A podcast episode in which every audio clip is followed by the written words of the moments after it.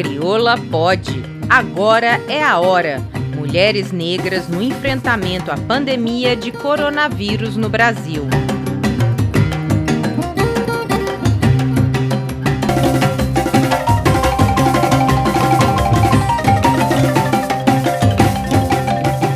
Mãe Flávia Pinto é babada umbanda, socióloga, gestora pública e de gênero no Instituto de Políticas Públicas e Direitos Humanos.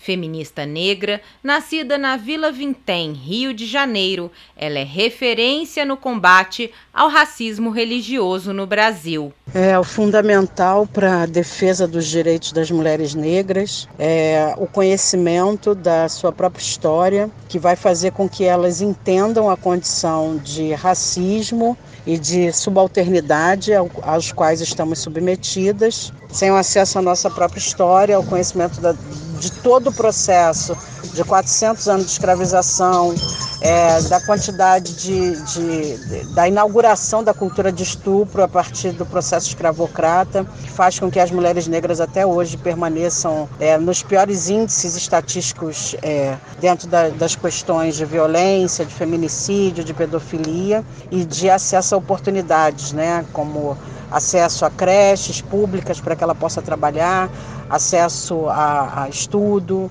Então, eu acho que a história é um, uma ferramenta potente de luta, que a partir do momento que a gente se conscientiza mais, a gente vai se posicionar melhor nessa luta, entendendo melhor qual é o nosso lugar.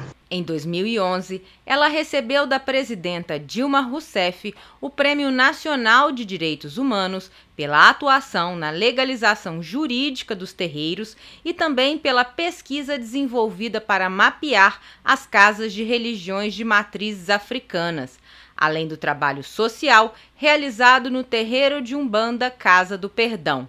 Mãe Flávia segue realizando um trabalho fundamental durante a pandemia do novo coronavírus no país.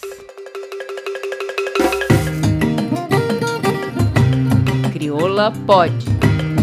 O podcast da Crioula para você que já sabe que pode tudo. Acesse Crioula em www.crioula.org.br.